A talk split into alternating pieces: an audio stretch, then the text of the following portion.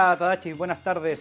Estamos en un nuevo capítulo de El Garage de CoWeb y comenzamos esta. Tengo el honor de eh, tener esta, esta tremenda visita después de el, hombre más connotado del, emprendimiento nacional, el hombre más buscado, el hombre, el, que todos quieren saber su opinión. Estas últimas dos semanas, aparte de el que inició hace poco tiempo un, nuevo eh, eh, Instagram con consejos para los emprendedores, claro. En las últimas dos semanas te he visto en todos los lugares, habidos y por haber. Todos te preguntan, todos quieren saber qué onda el emprendimiento. Bienvenido Tadachi, buenas tardes a este El Garage de EcoWeb. ¿Cómo estáis? Bien, Rodrigo, oye, gracias por invitarme, siempre feliz de conversar contigo, grandes amigos que somos, así que feliz de estar en el garage. Era una deuda que, quería saldar y que también esperaba la invitación, así que feliz de cumplir hoy día. Oye, qué bueno que, pudiste, que, tu agenda se, abrió como para, hablar con nosotros. Oye, el no, está terrible. El tipo ocupado. Amigo, usted, eh, de verdad, ayer estaba viendo, tenéis por lo menos unas tres o cuatro eh, intervenciones con este mismo sistema de, eh, de, la, transmisión online que de, distintas partes de, Chile que te, están llamando, te están consultando, quizás lo mismo que te vamos a preguntar esta tarde, ¿o no?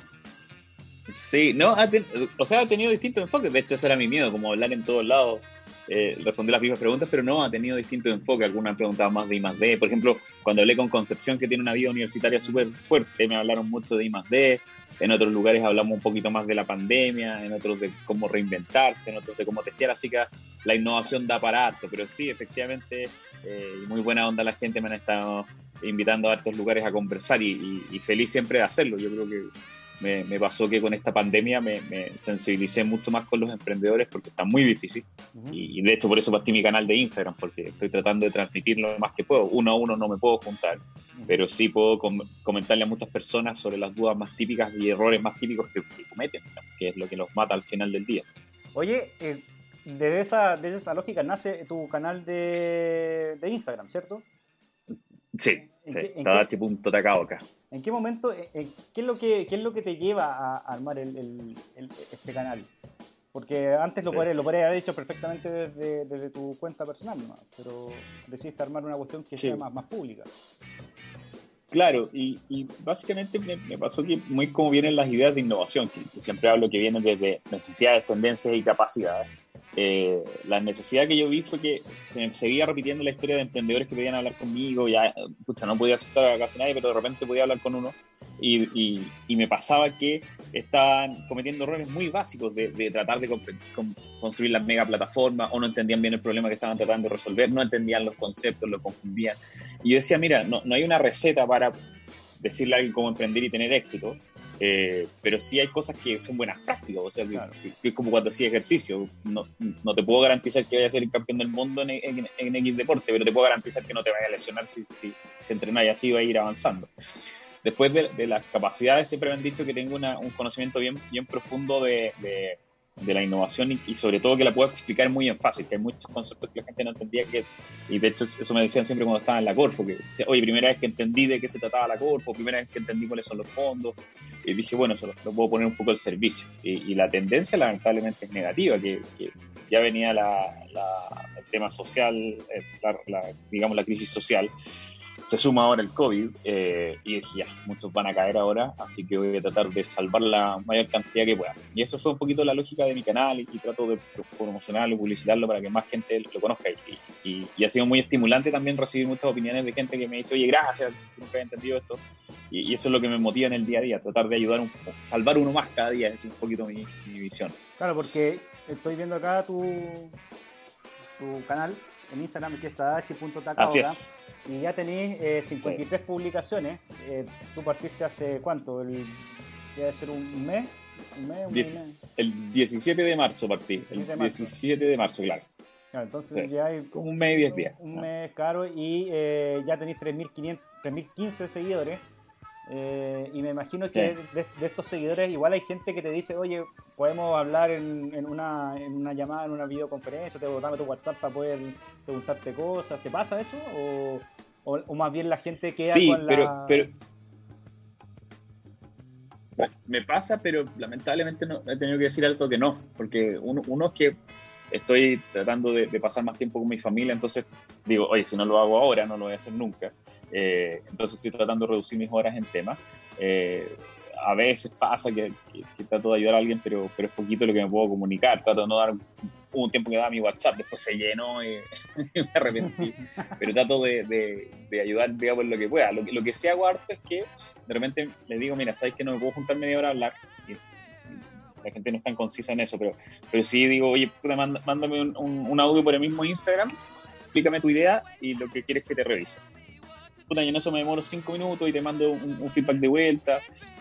Eh, entonces, ese tipo de cosas sí hago. O también me, mandan por escrito un mail con cinco líneas de su proyecto y les doy feedback. Eso lo agradecen harto. A veces, escucha, no, puedo estar en todas partes, pero sí puedo ayudarlos con, con, un pedacito a pulir su pitch. Y yo diría que, eso es lo que más he tratado de hacer, como que entiendan su modelo de negocio, lo entiendan que su propuesta de valor.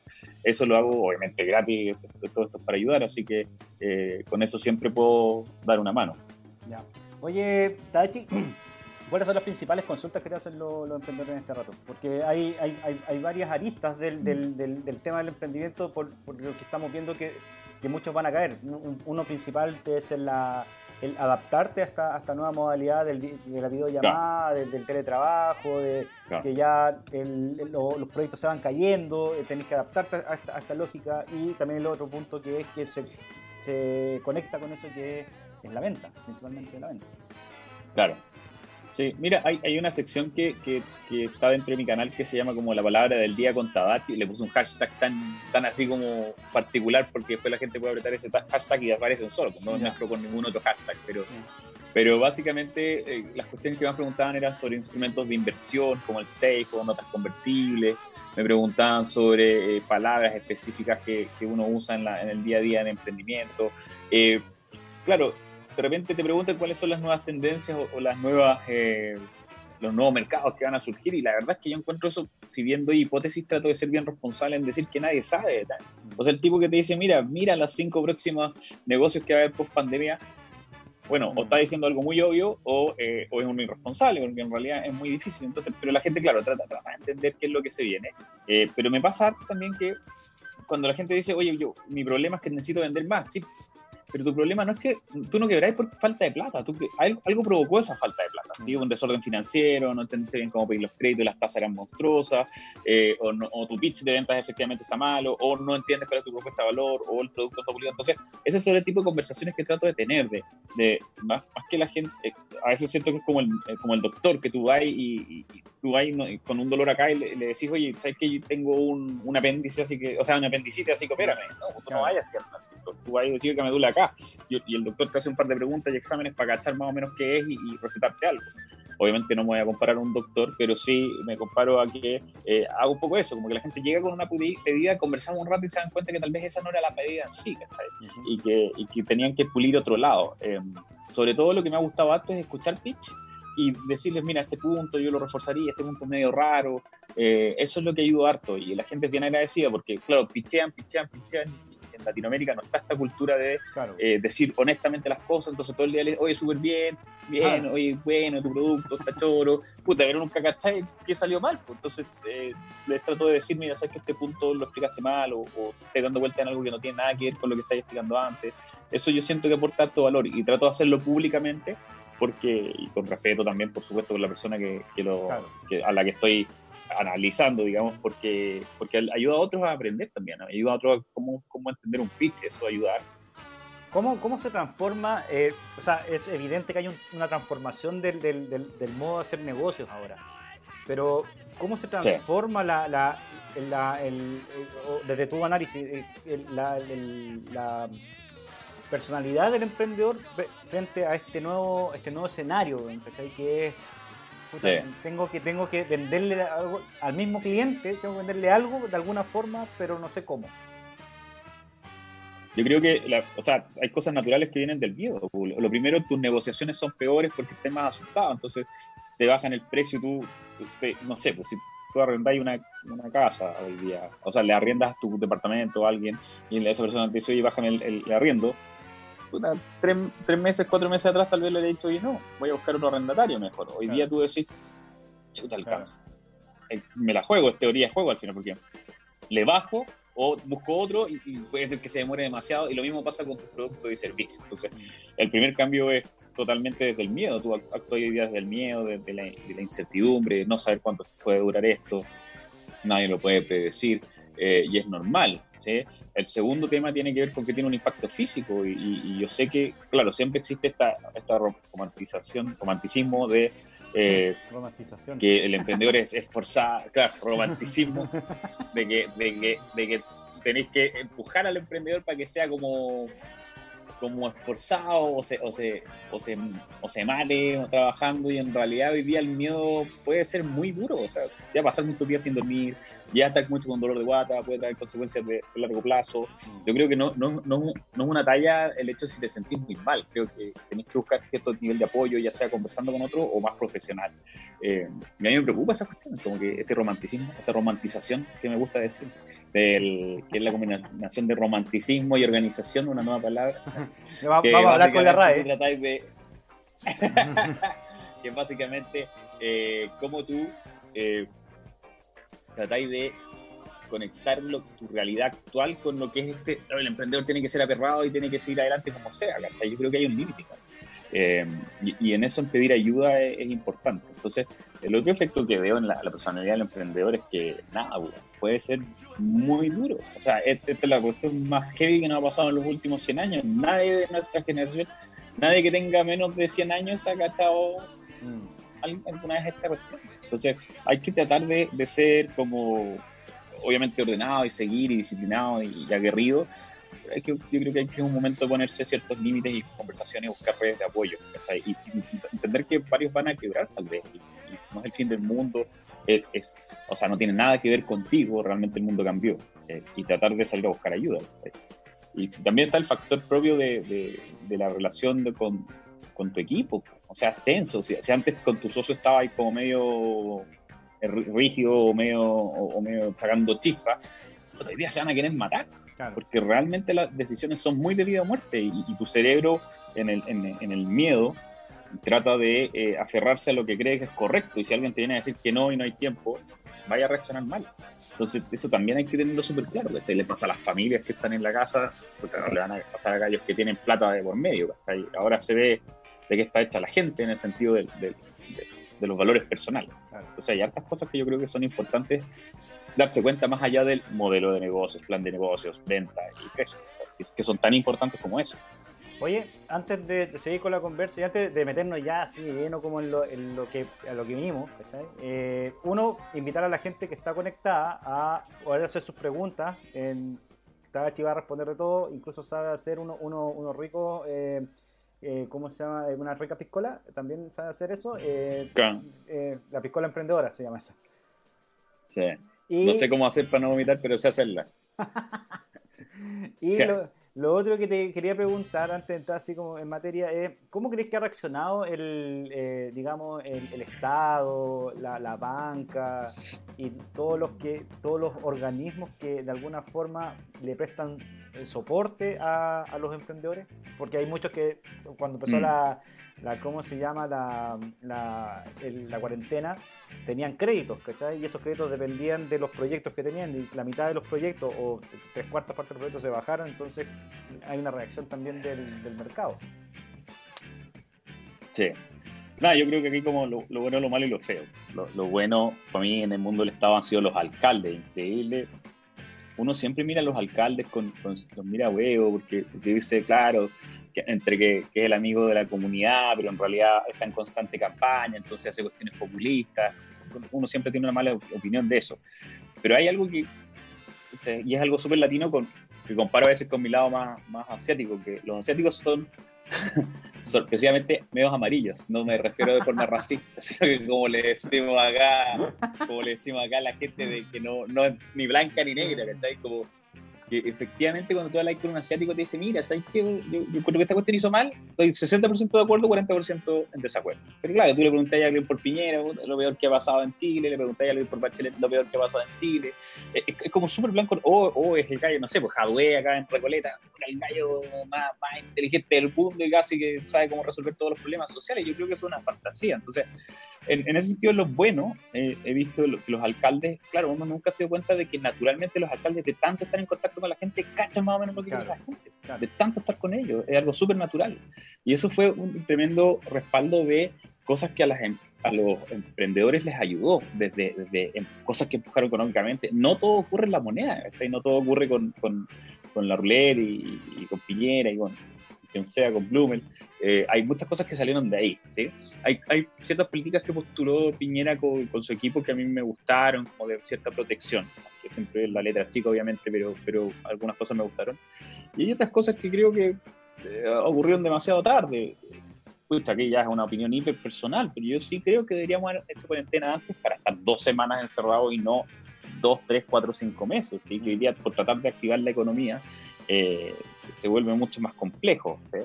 Eh, y, y, en, y, en, lo feo yo creo que en los bancos hay de todo y, esta cuestión no puedo meterlos a todos al saco. Yo mismo tenía créditos porque invierto temas y, y, hay algunos que me respondieron súper bien. El, Banco de Chile me, dio una súper buena relación, pero el Scotiabank me hizo bolsa pues, y le dije, ¿sabes? Y, y, gracias a Dios financieramente estoy bien hoy día y, le dije, ¿sabes que no? Gracias, pero, pero pensaba para que tengan más o menos las proporciones, tenía que pagar como un 20% más, 30%, no, un 20% más de crédito al final de, este típico que te iban a correr tres cuotas y que te, la pagáis y al final, eso incrementaba mi crédito como en un 20%.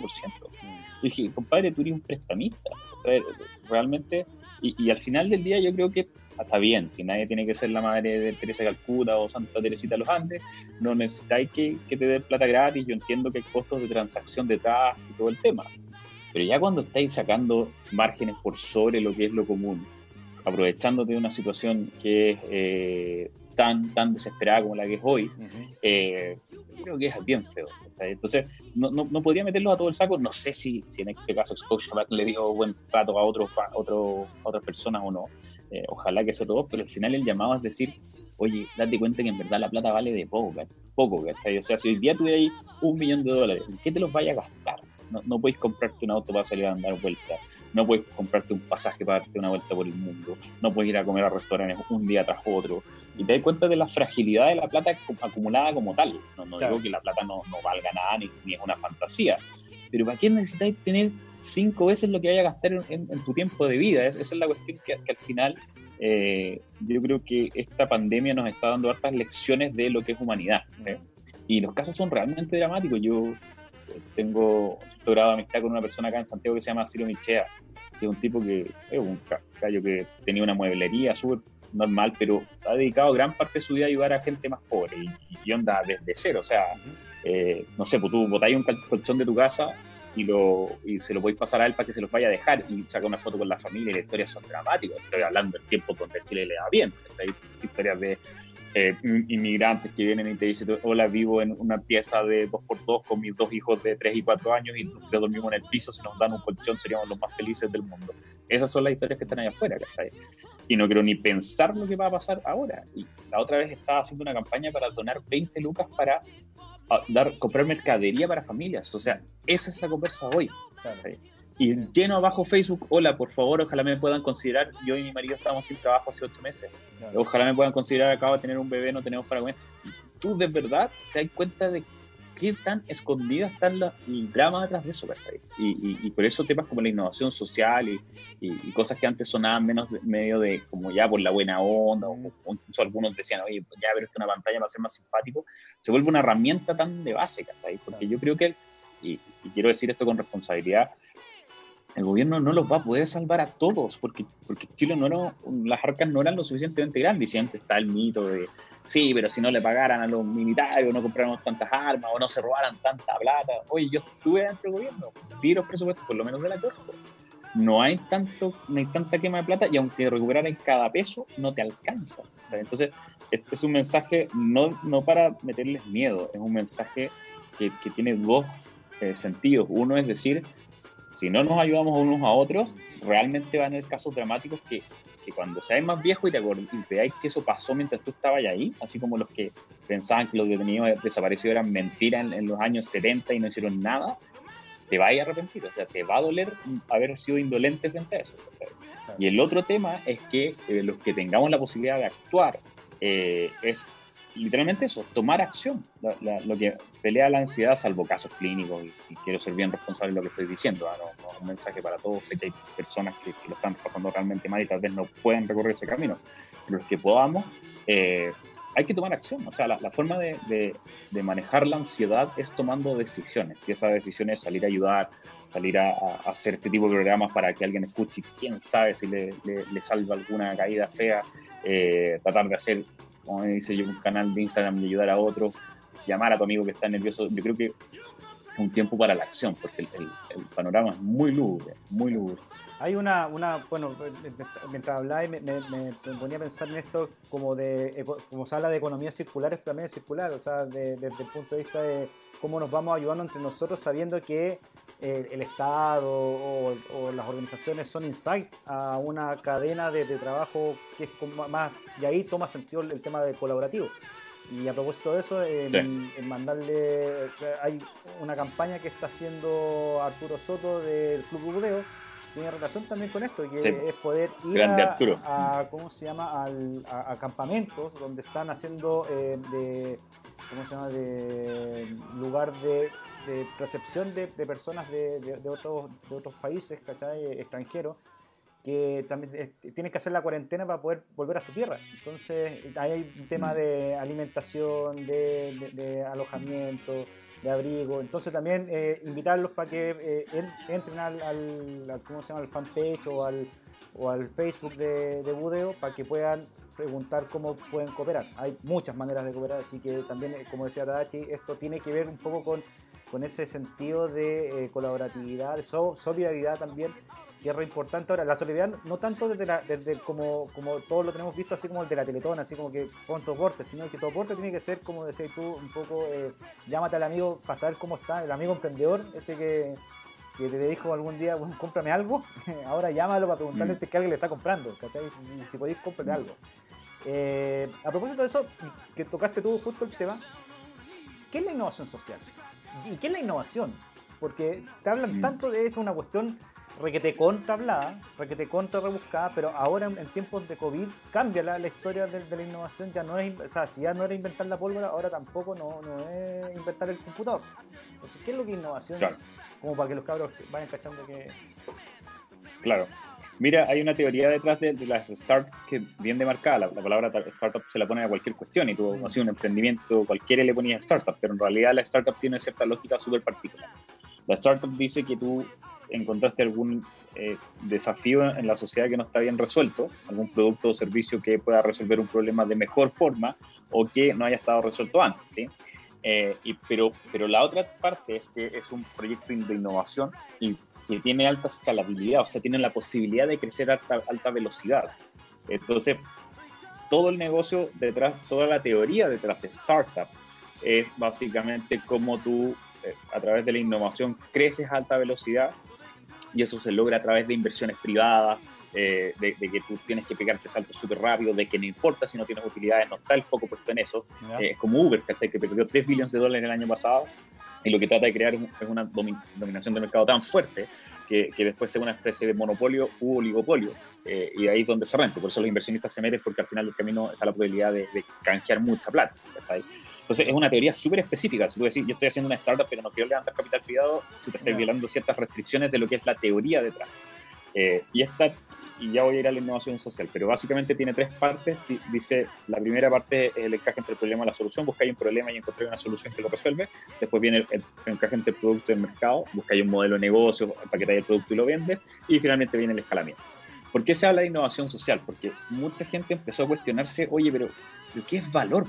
Porque la, definición de innovación siempre tiene la palabra de valor de por medio. Lo que usábamos cuando yo trabajaba en Inspiral se decía crear valor único, relevante y blindado. Y, tú decías, lo primero que decías es, pero el valor depende de la persona con la que estés hablando, porque es valioso para ti no necesariamente lo es para mí. Claro. Pero hoy día la teoría de las startups y la innovación más pura y dura, más tradicional, dice, bueno, si es que alguien lo compra es valioso. Y yo puedo estar vendiendo algo que, que, hace daño, pero bueno, si lo compran, y crece es innovador. O sea, Groupon era bueno o malo, tal vez afectaba y de cierta forma su publicidad era engañosa, porque la promesa que hacía a ese restaurante que vendía un plato de espagueti por mitad de precio era que si la persona va una vez y consume tu producto, a la mitad de precio le va a gustar y tú lo tratas bien y le gusta, va a volver de nuevo a consumirlo al doble precio y eso nunca se cumplió. Claro. ¿Y quién se hace cargo de eso? Los choferes de Uber hoy día tenían que salir a, trabajar igual, aunque estuvieran, eh, en, o sea, tuvieran miedo de, contagiarse y todo, porque su contrato es una basura, que en verdad no es un contrato, es una relación de, trabajo súper precario. Entonces, ¿qué valor al final del día? ¿Es valor porque yo ahora ando más barato en una especie de taxi? Entonces, de ahí nace todo un movimiento que es la innovación social. Y, no confundir con empresas B, que, empresas B es como una, una tangente, digamos, de innovación social, pero la innovación social dice, oye, es que si vaya a crear valor, hace un, algo que sea realmente valor para la sociedad, o sea, que realmente nos empuje hacia adelante como sociedad a todos y cumpla ciertas características. Y de hecho, lo que ha tratado de hacer empresas B te dice, bueno, yo voy a hacer un checklist de cuáles son esas características para que, digamos, que una empresa más o menos buena onda, eh, y, y socialmente responsable. Entonces, la innovación social se empezó a descubrir, eh, todavía no hay una definición única en el mundo, eh, todavía hay una definición que sea eh, agradable para todos, pero básicamente dice, oye, cuando tú haces un producto o servicio y lo vendes, listo, estás perfecto y pasaste la etapa de el encaje entre el problema y la solución. Pero en la innovación social dicen, no, pues no basta con vender, porque lo que necesitas validar es que tu producto o servicio está causando el impacto que decías que impactaba o sea, el impacto que decías que causaba. Entonces, si tú dices que puedes hacer que los colegios, los niños aprendan mejor y sean más responsables como adultos, bueno, tal vez hay que esperar una generación completa que salga adulto y ver si efectivamente eran más responsables. Y, esa, y eso no cuaja con la teoría de startup tradicional que te dice, oye, yo no puedo esperar esto, porque yo soy un inversionista que quiere canjear su plata. No, no tengo tiempo para esperar cuatro años a que tú canjees. Y por eso siempre ha sido tan difícil trabajar con la innovación social desde el punto de vista de que no calza con la teoría actual de lo que es hacer negocios en la nueva economía esta es como la nueva, nueva economía, digamos. Yo creo que después de la pandemia probablemente tome mucha fuerza la innovación social, tome mucha fuerza desde el punto de vista de decir, eh, pucha, parece que no puedo vender cualquier cosa. Y parece que eh, es importante no solo crecer en plata, eh, sino que también crecer en cómo tú te puedes ocupar realmente de un problema real de la sociedad. Y cómo te vas a ocupar de la gente que está quebrando hoy día por el COVID, cómo te vas a ocupar de la gente que está asustada y va a quedar con miedo, cómo es preocupar que tal vez quede con agorafobia después de esta cuestión y no quiera salir a la calle porque se acostumbra demasiado a no interactuar con otros seres humanos físicamente. Eh, hay un montón de desafíos que tal vez no tienen un modelo de negocio inicialmente, pero lo pueden tener a futuro. Y, eso lo quiero dejar súper transparentado. ¿ah? Innovación social no, no, es sinónimo de que todo sea gratis o barato. ¿ah? Y, y, de hecho yo lo que siempre he deseado es que alguien se haga millonario siendo innovador social porque tal vez atraiga más gente. Pero, pero sí tiene que ver con cómo lo que tú estás haciendo es algo hecho eh, no solo de buena fe, sino que también que puede cambiar desafíos sociales que no necesariamente el gobierno eh, va a poder resolver. ¿Cuál, ¿Cuál, es la, bueno, a propósito de eso, eh, Omar Cortés dice, hola, Omar de Estudio 3, empresa audiovisual donde estamos súper complicados, y de Emprendedores TV donde estamos tratando de ayudar a otros emprendedores inmigrando hacia convertirnos en una agencia de marketing digital, aprovechando los talentos del equipo de gente audiovisual, que antes solo estábamos en eventos en vivo. En fin, tratando de encontrar nuevos caminos dentro de esta crisis. Saludos Tadachi, gracias a CoWeb por esta conversa que nos hace bien eh, saber que todos estamos pasando por tiempos complejos. Igual saluda el Carlos Álvarez de eh, Buceo Océano, por ahí anda el Oscar Caro, Ah, eh, buena, Carlos, sí, gran valor. Claro, estaba hablando pisco sour el hombre, no, no, no se enchufó a la, a la conversa el amigo, pero bueno. Oye. me pueda tomar una piscola nuevamente ahí con, o pisco sour con Carlos. Ojalá. Algún sí, día. no, yo creo. Claro, ahí saludando a Omar también y, pensaba mientras leía su, su saludo que, claro, siempre uno se aferra a lo que sabe, ¿ah? eh, y es complejo eso, de que, de que, claro, Omar dice, mira, vamos a poner una agencia de marketing digital y así nos vamos a tratar de salvarnos. Eh, pero, pucha, está lleno de agencias de marketing digital y no necesitas que esté físicamente llena Antofagasta. Entonces, y uno tiene que ser consciente de los prejuicios y, de, las cosas que pasan más allá de lo moral. Y puede ser que algún empresario Antofagasta que que quiere contratar marketing digital diga, ah, pero estos cabros no se lo va a decir nunca a la cara. Claro. Pero eh, va a decir, oye, ¿sabéis qué? Esta cuestión de marketing digital mejor la voy a eh, comprar en Santiago porque lo deben hacer mejor, porque es un prejuicio tonto. Claro. Entonces, si tú dices, oye, mi gran valor va a ser convertirme en marketing digital, eh, pucha, yo trataría de darle una vuelta más, porque, porque hay hartas agencias de marketing digital, están inundadas, están saliendo, están compitiendo por precio, porque están igual de asustadas que humanas. Mm. Eh, tal vez haya que especializarse en algo, tal vez es distinto decir, y, por eso es importante la propuesta de valor, qué es lo que realmente vendes. Es distinto decir, ¿sabéis qué? Yo soy experto en innovación y emprendimiento, que deben haber cientos de gallos que se presentan así, a decir que yo soy capaz de explicarte cualquier cuestión de innovación en menos de tres minutos, cualquier concepto. Chuta, no sé si soy mejor o, peor que el resto, pero ya te llama la atención que alguien se atreva a garantizar eso. Claro. Eh, la otra vez decía, por ejemplo, si, tú pensáis en tu compañía de internet, nunca te dan lo que, lo que realmente te vendieron, a veces se cae y te dicen si es normal. Eh, imagínate, eres una startup y te dice yo te garantizo que el 100% del tiempo tu red va a estar conectada y a la velocidad que compras. Oye, yo creo que el, cambio sería brutal de gente que se va a obtener ese producto, pero para hacer eso tienes que conocer muy bien el, mercado y qué es lo que los clientes, a dónde la aprieta el zapato. Entonces, ponte tú que estos chicos te dicen, ¿sabes qué? Yo me especializo en hacer videos bacanes de promoción de emprendedores por menos de 200 pesos. No sé, pero ya es mucho más fácil ir por ellos y decidir por ellos que si me dicen somos una agencia de marketing digital super bacán. Sí, bacán, pero es la número 500 que me dice eso. Entonces, eh, eh, esa es la lógica detrás de cómo tú creas una propuesta de valor, pero para hacer eso y usar cosas que sean concretas, porque decir somos una agencia de marketing digital que te va a dar una experiencia única, eh, igual que el compadre que se me acerca con esos productos que todos conocemos para adelgazar, que te dice eh, yo voy a cambiar tu vida, quieres ser tu propio jefe y compadre, eso ya lo he escuchado antes. Oye, eh, a propósito de eso, justo tocaste el tema de la propuesta de valor. ¿Cuáles, ¿Cuáles son las ¿qué tips le darías tú a un emprendedor para que, para que descubra su propuesta de valor? Así como, ¿qué preguntas se tiene que hacer más allá de, qué, es lo que vendís mejor? Habla con tus clientes. Habla con tus clientes, habla con tus clientes, entrevístalos, hace 30, 50 entrevistas con clientes que hayan trabajado contigo y dile, ¿por qué me elegiste? Y, trata de entender eso, ¿qué, qué fue lo que, eh, es como que tú mirarías a tu pareja y le preguntarías por qué me elegiste y tal vez te diga cosas que, que no pensaste en ese momento. Tú jurabas que te veías guapo y en verdad te veías horrible, pero fuiste súper amable y fuiste súper amable ese día y esa fue tu propuesta de valores y un tipo decente en un mundo de gallos bonitos pero indecentes. Entonces, eh, la, la, la, forma más fácil es conversa mucho, porque y tal vez te des cuenta que fue la cercanía al lugar. Y, y, hay temas que, que, son importantes de nuevo, es importante la caracterización y ser específico, porque si dices la calidad, está bien, pero ¿cómo tú mides la calidad? Salvo, salvo que si hay unos zapatos de, de, minería y que le tirís piedra encima y no se rompen, listo, ya, eso es calidad, porque lo podéis medir y sabéis que aguanta X joules de, de piedrazo hasta sin romperse. Pero si me decís que la calidad de, si yo te digo, no, es que yo soy un consultor de innovación de calidad, Claro. ¿Qué, significa eso? ¿Qué, es la, calidad? Porque es un tangible muy...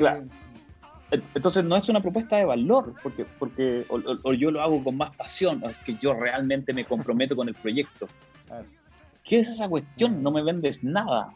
La gente, y de nuevo, como la gente no te dice, y menos ahora que todos somos súper sensibles al tema, nadie te va a decir que, oye, tu propuesta de valor vale callampa, en verdad, o nadie, la entiende, o qué me queréis decir, ¿cachai? Hay un montón de temas eh, frente a eso que son importantes de, revisar. Entonces, habla con tus clientes, trata de entender si es la cercanía el más rápido para responder, o algo que hiciste le dio confianza, o fue que alguien lo recomendó, y según donde tú detectes que está la oportunidad es donde tú haces más presión, o sea, metes más dinero, haces más inversión, eh, te metes un poco más fuerte.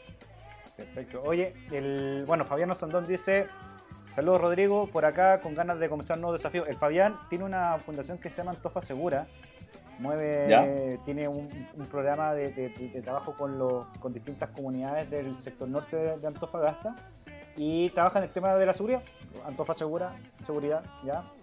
Me lo imagino. Tiene como alrededor de 3.000 personas con las que trabaja el, Fabián y ahora está abriéndose eh, nuevos horizontes a otros desafíos para poder agregarle valor a la, a la fundación, porque la fundación tiene y un poco el problema que, que, tiene, que tiene la mayoría de las empresas que se han ido quizás cayendo en el camino, que es hacer todo presencial, que un poco lo que le pasaba también al, ¿cómo se llama? A, a, Lomar, ¿cachai? Que es todo presencial, Entonces, por, por lo mismo, y ahí viene un poco el Oscar que pregunta, ¿qué espacio queda hoy para, para, las apps o plataformas innovadoras? Eh, eh, si, si, es que en tiempos de crisis, como, como, como, como consumidor, te centras en resolver necesidades básicas. ¿Cuál es el, rol ahora de la, o qué espacio queda para, las aplicaciones y las plataformas innovadoras? Esa es la pregunta. Lo que pasa es que no hay que confundir cosas, ¿ah? porque, porque una aplicación o plataforma es un medio, no es un fin, el producto no es la app. La app es un medio para entregar un servicio, ¿sí? O sea, Uber no es la app, Uber es un sistema hiper intrincado y complejo que a través de la aplicación bajo costos para coordinar a muchos seres humanos y personas naturales que estaban dispuestos a llevarte en el auto por un precio. Pero la app es, es un medio, ¿no? no es... Entonces, que hayan, estoy de acuerdo, obviamente hay menos plata circulando en la calle, hay, gente más ahorrando, ah, obviamente los gastos que no sean de necesidades básicas pasan a un segundo lugar. Pero eso no quiere decir que no haya un espacio para eh, emprendedores que eh, buscan resolver estos desafíos. Entonces, a, mí me gusta mucho un libro que se llama La, paradoja de la prosperidad de, Clayton Christensen, que, falleció hace poquito. Eh, y él es el profesor de, Harvard que, acuñó el término de innovación, eh, ¿cómo se llama? Innovación más disruptiva. Paradoja y básicamente... ¿Dijiste la paradoja de la? De prosperidad. Prosperidad. No sé si está en español, debe estar, pero se llama The Prosperity Paradox, de hecho, en, inglés. La voy a anotar eh, acá en los comentarios para que la gente lo busque y básicamente dice, mira, ¿sabes qué cuánto tiempo llevamos donando plata? Eh, y básicamente no, no, no, no, superamos la pobreza. De hecho, hay países donde Estados Unidos ha donado literalmente millones de dólares y, están peor que cuando partieron. Entonces dice, la gente piensa que hay que darle plata a los pobres para que salgan de la pobreza y en realidad no. A veces basta con crear productos que a ellos les haga sentido. Y cuenta el caso de un gallo de Camerún que cachó que la gente en Camerún no podía tener una comida decente al día. O sea, comían puras tonteras, no tenían los grados calóricos mínimos, hacían pura pega eh, física que era mucha quema calórica. Y este gallo tuvo que iterar, iterar, iterar en un producto hasta que llegó a un, paquetito de, que costaba menos de 2 dólares, creo, eh, para comer fideos. Los típicos noodles que uno come, estas copitas y todo el tema, pero él lo hizo con ciertos nutrientes especiales para tratar de que no fuera una comida más, sino que fuera un una comida nutritiva para, para alguien que estaba bajo esas condiciones. Pero para lograr eso, tuvo que hacer un montón de inversiones. Tuvo que lograr que llegara un agua un poco más limpia que llegaba por las cañerías típicas de, de, Camerún. Tuvo que invertir en tuberías específicas, tuvo que invertir, en niveles de, de, automatización lo suficientemente altas para que eh, bajaran los costos. Entonces, volviendo a la pregunta de Omar, yo creo que todavía hay espacio para apps o lo que sea. De hecho, yo creo que hoy día más que nunca hay porque ya nos acostumbramos a hacer cosas como entrevistarnos por el celular, que antes hubiera sido como medio raro. Hoy día ya es un estándar, incluso estamos carreteando por celular. Entonces, eh, yo te diría que, que, más que si hay un espacio para app o no, hay espacio para decir cómo cambia mi cliente y nuevamente conversar con ellos, cuál es, cómo cambió mi modelo de negocio, cómo cambia la necesidad de mi cliente, qué es lo que estaba resolviendo antes y qué es lo que estamos resolviendo ahora. Es lo que siempre decía, un restaurante antes tenía que estar bien posicionado para que la gente que pasara por fuera y, y tener súper buenas referencias en, una página de, como Somato o, TripAdvisor, la que sea, para que fuera a comer allá. Hoy día no basta con eso. Hoy día, hoy día la propuesta de valor es cómo me vas a demostrar tú que tu comida está y tus empaques que me mandes a la casa están sanitizados para no enfermarme. Y, esa es la, y esa es la propuesta de valor.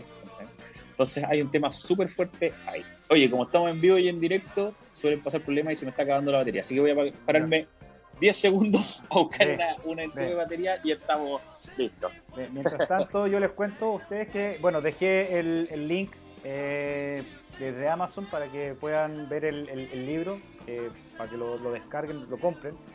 Eh, no a la piratería, o sea, yo sé que Amazon gana, está muy bien posicionado, pero también hay que hay algunas librerías de acá en Antofagasta que tienen su, versión online que también se los voy a copiar en un, en un rato más.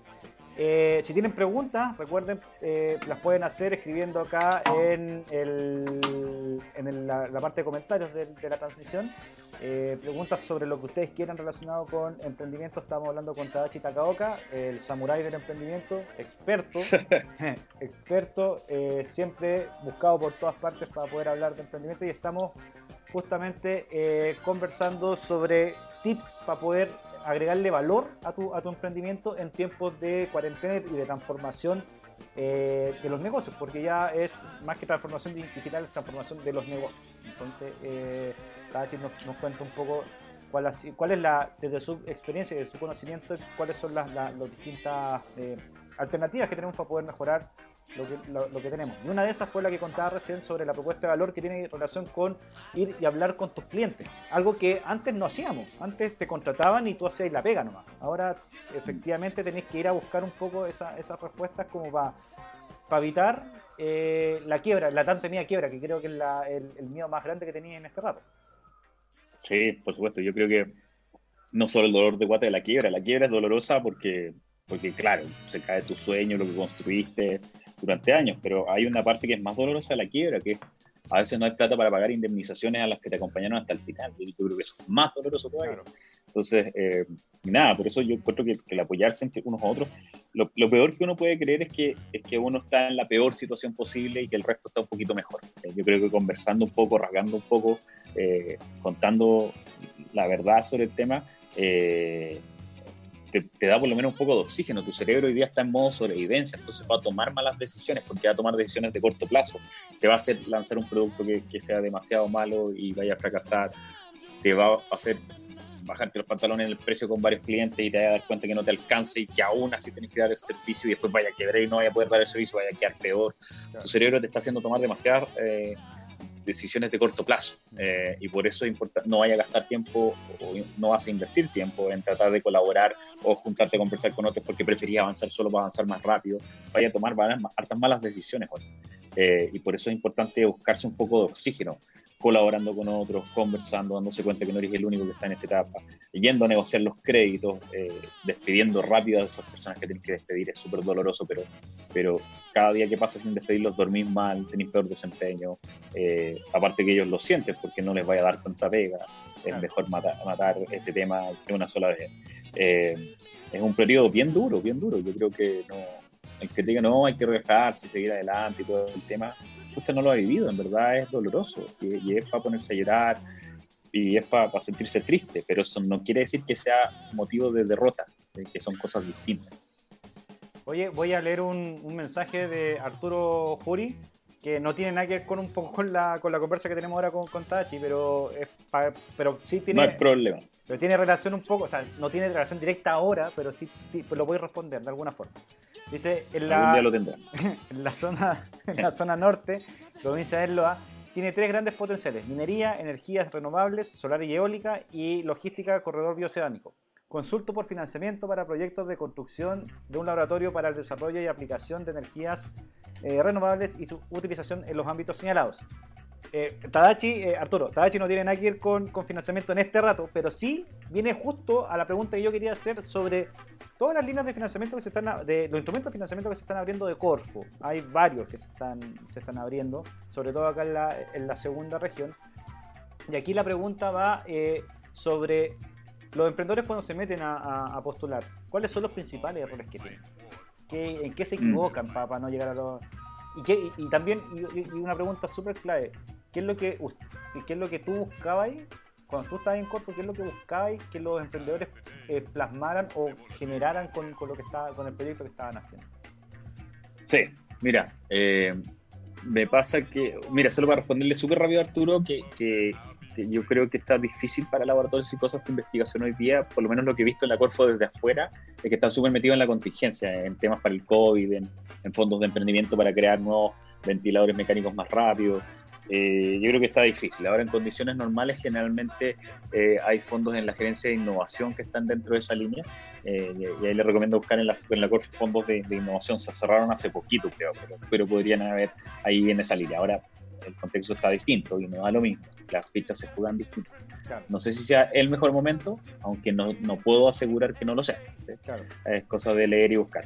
Dicho eso, mira, lo, lo que yo siempre buscaba en los emprendedores siempre creo que donde más se caen es en explicarme el problema. O sea, qué están tratando de resolver y por qué están tratando de resolver. Ya estoy chato de escuchar que están tratando de resolver que hay un problema de obesidad y la gente quiere comer sano. Mm. Si todos los que trabajan en alimentos saben eso, que no, no me estáis diciendo nada distinto, o que en Antofagasta hay una oportunidad con la minería y con, con la energía, no, no quiero no me estoy bufando, digamos, de la pregunta de, de recién, sino que lo que te quiero decir es que eso no basta para decir, ah, esta persona está haciendo algo interesante. Claro. Lo que pasa es que, y esto lo, me gustaba como lo explicaba Peter Thiel, Peter Thiel es uno de los de PayPal Mafia que escribió From Zero to One, de 0 a 1, un libro súper bueno que habla sobre encontrar estos desafíos. Y, de, creo, de hecho me acuerdo que se llamaba From Zero to One porque era como, todos decimos, si tuviera el 1% del mercado, eh, ya seríamos millonarios. Y decía, no sabéis lo peludo que es tener el 1% del mercado. Entonces habla un poco de como la inocencia detrás de decir eso. Bueno, la cuestión es que eh, él decía, siempre pregunto cuando invierto o cuando contrato a alguien, le digo, ¿qué crees tú? Que es exactamente lo contrario de lo que el resto del mundo cree. Que suena medio intrincado, pero al final del día quería decir, ¿qué descubriste tú? O sea, ¿qué cosas? Que eres tan experto descubriste y crees que va a funcionar de una forma distinta a la que viene funcionando. Y esa es la historia de Netflix, que se da cuenta que el costo de transmitir por megabytes estaba cayendo y que por eso el gallo quería eh, tratar de, está bien, repartir DVDs por correo, pero paralelamente trabajar en la tecnología para hacer streaming a un televisor de casa, que en ese tiempo todo eres un idiota, ¿cómo lo voy a hacer? O los de sapos, que fueron los, que, los primeros que vendieron zapatillas online cuando todo el mundo les decía, oye, en verdad, en verdad nadie va a comprar zapatillas online, lo primero que tú haces cuando te vas a comprar un zapato es probártelo, nadie va a querer. O, o, el, o, el, o el intraemprendedor de Sony que inventó PlayStation que básicamente cuando todos estaban trabajando con cartridge, él dijo a su jefe, ¿sabes qué? Yo creo que esto va a ser hecho en CD y DVD. Y nadie me cree. Y el jefe le creyó y lo aisló en una oficina y lo hizo trabajar. Entonces, lo primero me tienen que contar, si yo fuera un inversionista o estuviera sentado al otro lado de la, de la Corfo, me tenéis que contar algo que descubriste tú que el resto no. Algo tiene que haber, algo te empujó a jugarte tus fondos, a poner en riesgo la estabilidad de tu familia, a, a dedicar parte de tu vida a esto, y tiene que ser algo todo, algo bueno, bueno tiene que ser. ¿sí? El otro tema donde yo creo que fallan es que le ponen mucho empeño en la idea y se, se, olvidan del resto. Explican mal su modelo de negocio o no tengo idea quién le han ganado, Y me dan, hola, soy ingeniero en civil industrial, o hola, soy, eh, qué sé yo, comercial, o soy ah, diseñador. A nadie le importa tu carrera, lo que importa es cómo tú entendiste este problema, de dónde lo conociste, porque estás sensibilizado con él, qué hay hecho en la vida como se, dice, ¿a quién le has ganado? ¿Qué hiciste? Que da a entender que tú eres la persona, porque la idea puede ser súper buena, pero eso no quiere decir que tú seas la persona que lo pueda lograr. De algo, de alguna forma tienes que convencer a la inversionista que lo eres, ¿sí? Y el tercer tema tiene que ver con no explicar bien el, modelo de negocios confundirlo con el modelo de ingresos. Si, si bien el modelo de negocios es la forma en que tú capturas valor y ese valor es que alguien te pague, eh, te dicen, bueno, ¿cómo vamos a ganar plata? Vamos a vender. O, te dicen cosas de forma muy como poco pensadas y se nota. Bueno, ¿cómo vaya a vender tu producto? No por redes sociales. Lo vamos a promocionar por Facebook. Está bien, pero por último, cuéntame algo que descubriste de tu cliente y que hizo que tomaras la decisión de venderlo a través de redes sociales. Claro. Porque si tu segmento es los chicos entre 20 y 30 años, le estáis apuntando mal, no usan Facebook. Entonces, eh, siempre eh, hay que ser súper claro en cómo fuiste descubriendo los pequeños puntos. Ahora, no es que tengas que explicarlo todo, sobre todo en un pitch de tres minutos, pero uno cacha el tiro con alguien que tiene experiencia en pitch, cuáles son los dos o tres tuercas que hay que apretar para decir, oye, este tipo sabe lo que está haciendo. Y, eso, de eso hay poco. Hay poca gente que tenga un pitch sólido, la Hay una, bueno, también hay una cuestión de la, de la misma eh, postulación que tienen que tener, ojo, tienen que aprender a redactar bien los, proyectos. O sea, la, la idea, hay, hay, varias partes que, que como sea, el primer filtro yo creo que es la lectura de, los, de, los, de los proyectos que tiene que ver con lo, con los ejecutivos, Entonces, si no pasa ese filtro, no va a llegar nunca al pitch. Entonces, ojo también con, la, con cómo lo escriben, cómo, cómo explican la, la idea. Eso. Sí. Oye, Mauricio Ardiles dice, hola, hola, saludos. Eh, en sus opiniones al emprender... Hola, Mauricio. Eh, en su opinión, al emprender en este nuevo mundo que viene a futuro, ¿cuál sería mejor opción? ¿Tienda física o tienda virtual? Hoy, nuevamente, depende del producto eh, y, depende también del servicio. Digo producto, pero siempre es producto o servicio indistintamente. Y, en verdad nadie sabe. Pero dicho eso, yo siempre digo que cuando me escuchen o escuchen a un experto de algo, lo único que les sirve, no le pueden creer todo lo que está diciendo ciencia cierta. Eh, lo que sí pueden tomar de lo que yo digo son hipótesis, hipótesis a validar después. Entonces depende. Si yo estoy comprando, em, por ponerte un ejemplo tonto, medicinas para, para el cáncer, para, mi papá, mi mamá, eh, me gustaría la tienda física tal vez, porque necesito a alguien que quien hablar. Eh, hay algo emocional detrás de eso. Eh, pero si necesito comprarme otro juego de Play, claro. tal vez por internet nomás, ¿cachai? Entonces, depende mucho de la emocionalidad que tú estás tratando de transmitir a tu, a tu gente y qué tan complejo sea tu producto. Si yo te estoy tratando de vender una consultoría y que mi consultoría cuesta 10 millones de pesos, eh, no te voy a decir, mira, métete este link y estudia lo que yo hago y mira ahí mis títulos y ahí cachamos si que me queréis contratar o no. No puedo, tengo que juntarme contigo, conversar, entender el desafío, comerme un almuerzo contigo. Hay una, un tipo de venta que es distinto. Entonces, la pregunta base es, ¿quién es tu cliente? Y si Arturo nos puede ahí comentar un poco más de quién es tu cliente, tal vez lo pueda guiar mejor. Pero, pero no, no, lo que quiero transmitir es que no no traten de buscar recetas únicas. Yo sé que yo sé por qué lo hacemos, lo hacemos porque es, más fácil, porque nuestro cerebro se siente más tranquilo con una receta única, porque el cerebro naturalmente trata de buscar patrones, ¿sí? Eh, pero en innovación eso es un error, en, emprendimiento eso es un error también, porque lo que tienes que hacer es entender bien cómo se mueve tu cliente. A mí, me gusta mucho el caso que es medio chistoso, pero había un gallo en Nueva York, creo que era, que, que era trabajaba en agencias de, marketing y no lo, no lo estaban contratando. Y el gallo dijo, mira, ¿sabes que necesito demostrar que entiendo muy bien los clientes y sé cómo llegar a ellos? Y lo que hizo fue que entendió que todos los directores de agencias eran unos ególatras que se googleaban una vez a la semana. Eh, o sea, yo como que puse toda chita todas las semanas para ver dónde aparezco. Eh, y lo que hizo fue que pagó para que en Google le apareciera bajo el nombre de Tadachi Takao, que si yo fuera el director de esa empresa de marketing, apareciera como número uno el currículum de él diciendo, hola Tadachi, sé que te estás buscando y para que veas qué tan capo soy para poner, posicionar mensajes, este es mi currículum. Lo contrataron, pues. Lo contrataron y es porque, y es porque entendió muy bien con quién está hablando, pero eso no lo lográis eh, pensando en tu casa, eso lo lográis conversando de persona a persona. No hay otra forma. Pero en el caso, ponte tú ahora que la, la, la, conversa se, ya no puede ir al, restaurante, ponte tú a, comer, ¿cachai? Pero podéis inventarle, por ejemplo, un, almuerzo virtual. O sea, puede ser. Yo, creo que, por ejemplo, cuando si tú me decís, bueno, ¿qué experto es experto un restaurante de mantel largo en cocinar comida rica? Sí, pero también es experto en experiencias, ahí Puede ser que ese grupo tenga que, ese dueño tenga que empezar a vender por Airbnb, cómo hacer experiencia. Ayer me metí a ojear eso, qué, tipo de experiencias habían? Habían desde tours virtuales, había un tour por Chernobyl. Un gallo se mete con una cámara a Chernobyl y tú estás conectado a la cuestión hay, otro gallo que te enseñaba sobre maridaje para comida eh, por internet, un español, un argentino, creo. Entonces, hay, distintos tipos de cosas que, tenéis que entender qué es lo que haces muy bien, ¿cachai?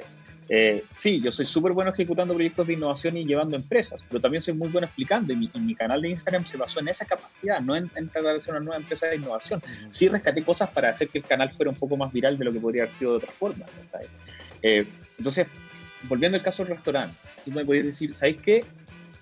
Piensa en quién, cuando, visualiza el restaurante cuando estaba lleno. ¿Qué tipo de persona iba?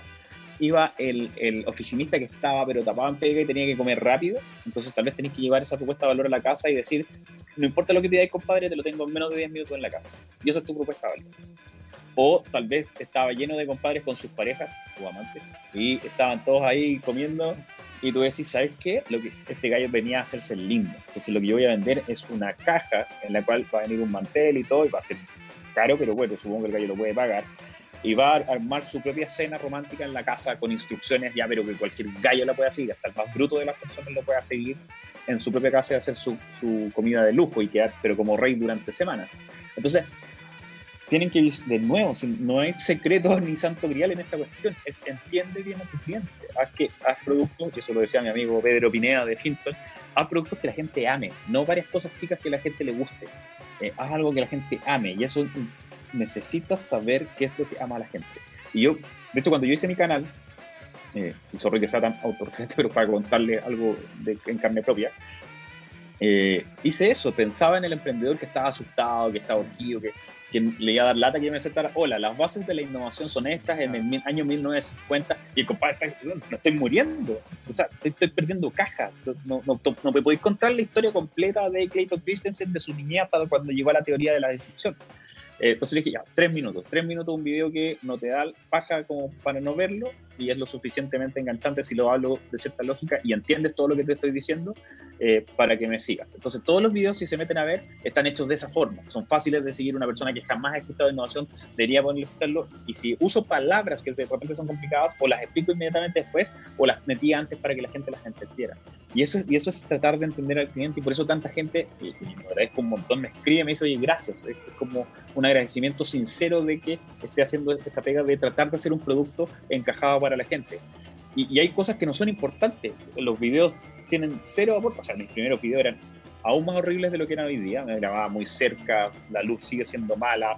Eh, olvídate que voy a poner algún efecto especial en la cuestión. A lo más le pongo un poco de música para que no sea tan monótono, pero no invierto en eso. ¿Por qué? Porque esa no es mi propuesta de valor. Mi propuesta de valor no es que van a ser los videos más bonitos y ordenados de la vida. Mi propuesta de valor es que, compadre, si tú hacías scroll por mi Instagram, vaya a entender muchas cosas que son básicas dentro del mundo del emprendimiento en muy poco tiempo.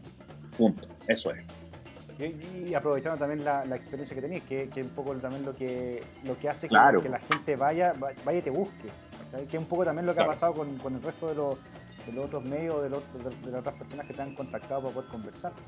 Oye, Carlos Álvarez eh, dice, nosotros creamos todo un protocolo de buceo en ambientes de COVID. Lo fuimos a testear el, fin de semana y, nos fue relativamente bien. ¿Crees que es bueno eh, visibilizar el proceso, publicarlo? Sí, Sí, yo creo que es importante que, onda, que graben todo el proceso y ojalá, o sea, yo si fuera Carlos haría dos cuestiones, pero casi rayando lo ridículo para demostrar que la cuestión funciona. Uno es tratar de hacer un video completo que se vea a la raja de gente entrando y diciendo, tengo miedo de contagiarme, pero me invitaron gratis o algo y, voy a someterme a esto. Y que dé su testimonio al final. ¿Te sentiste en algún minuto que, estaba que estaba, eh, estabas en peligro? Y el otro tema es que Care Palo trataría de hacer medir a esas personas. ¿Cuántas personas tenían COVID? O sea, ¿cuántas, asumiendo que todos venían sanos, cuántos se contagiaron después? Y que ese número se mantenga ojalá en cero. Hemos paseado a 50 personas, cero de ellas tienen COVID. Listo, parece que la cuestión funciona bien. Eso es, si la propuesta de valor va a ser, puedo ir a vivir una experiencia a la raja y tener el riesgo mínimo de contagiar. Tal vez nunca va a prometer que va a ser cero, eso, eso es imposible, porque se puede contagiar en el auto, en otro tema. Pero si logra que la tasa sea baja y, y, uno tiene que confiar en su producto, o sea, si es lo que está vendiendo, eh, yo trataría de ser súper caricaturesco con eso. Esa es la propuesta de valor. 50 personas atendidas, 100 personas atendidas, cero contagiados de COVID.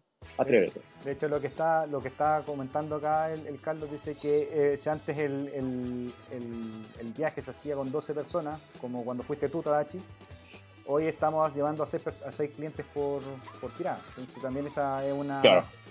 Esa, eh, eh, mostrar eso también le, da un, valor agregado a la, a la, nueva propuesta. Claro, y, y eso, y, a mí me pasó algo, bueno, ahí el, disclosure que Carlos me, me llevó a, no a bucear, pero sí me llevó a pasear muy amablemente gracias al Arturo y al cliente de, de Budeo, y, y, de ahí lo conocí, la historia de Carlos de bacán, cuento súper capo. Eh, dicho eso, yo encuentro que, claro, Carlos está tratando de hacer lo mismo o sea, está tratando de resolver linealmente lo que ya tiene.